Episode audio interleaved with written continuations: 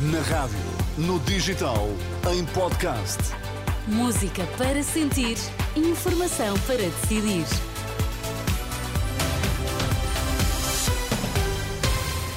Vamos saber quais as notícias que estão a marcar a atualidade. Começamos pelos títulos em destaque nesta edição da meia-noite. Há menos portugueses vacinados contra a gripe do que seria ideal, queixa-se o epidemiologista Manuel Carmo Gomes. Na Taça de Portugal, Sporting e Porto seguem para os quartos de final. Não estão baixas, mas podiam ser mais altas as taxas de vacinação contra a gripe. Há menos portugueses vacinados em todas as faixas etárias do que há um ano e continuamos muito abaixo da meta de 75% definida pela Organização Mundial de Saúde.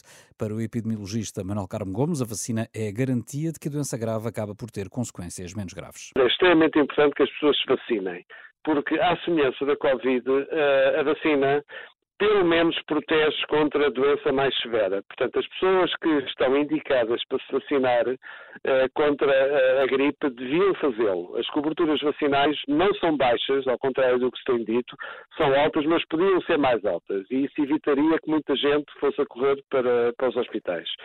Ouvido pelo jornalista Diogo Camilo, professor da Faculdade de Ciências da Universidade de Lisboa, lembra que quem ainda não se vacinou ainda está a tempo de o fazer.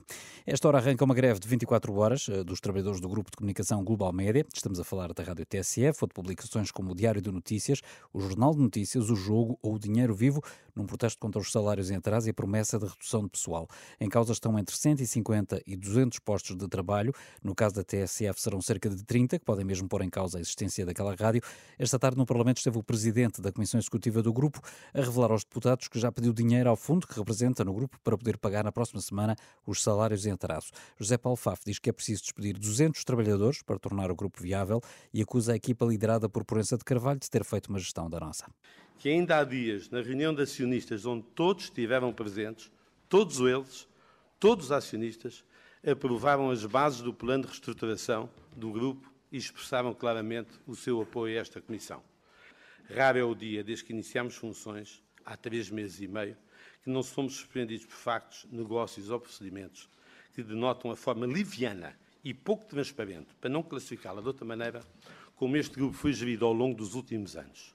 O presidente da Comissão Executiva disse ainda que o negócio falhado da Lusa causou transtorno financeiro no grupo e revelou que o PSD deu o aval para a compra da Lusa pelo Estado através de Paulo Rangel, mas depois deu dito por não dito. Esta quarta-feira, ouvido nesta mesma comissão parlamentar, o Ministro da Cultura, Pedro Adão e Silva, num dia marcado pela greve então de 24 horas dos trabalhadores do grupo Global Média.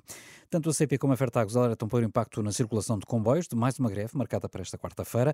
É a terceira, em pouco mais de uma semana, por parte dos profissionais do Comando e Controlo Ferroviário da infraestruturas de Portugal, apesar de estarem previstos serviços mínimos, é de contar com supressões e atrasos na circulação ferroviária. Tinha de ser até ao final do mês e acabou por ser aprovado no Parlamento o projeto de resolução do PS sobre o TGV.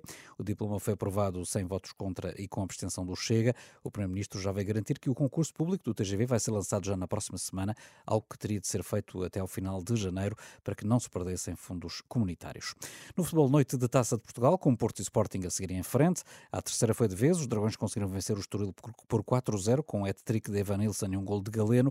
No final, o técnico Sérgio Conceição lembrou que o resultado não disfarça tudo. Sabemos que nem tudo, nem tudo estava tão mal, nem agora tudo está, está muito bem, não. Há coisas a trabalhar, coisas a melhorar. Há situações que nós queremos uh, continuar a crescer individualmente, uh, porque coletivamente seremos com certeza mais, mais fortes, mais competentes. E é nesse trabalho, nesse foco e concentrados nisso que nós estamos aqui diariamente. Em Alvalade, o Sporting tinha batido antes o Tondela pelo mesmo resultado, 4-0, com dois golos de Pedro Gonçalves e outros dois de Iócares. O treinador Ruben Amorim diz que foi uma vitória tranquila. Nos primeiros minutos entramos devagar, mas depois tomámos conta do jogo, fomos muito pressionantes na saída de bola e assim que o Tondela, Tondela tentou sair a jogar, nós conseguimos até fazer o segundo gol com uma recuperação do Dani e portanto um jogo sério nós também queremos muito avançar nesta nesta competição e avançam mesmo, Sporting e Porto seguem para os quartos de final da Taça de Portugal.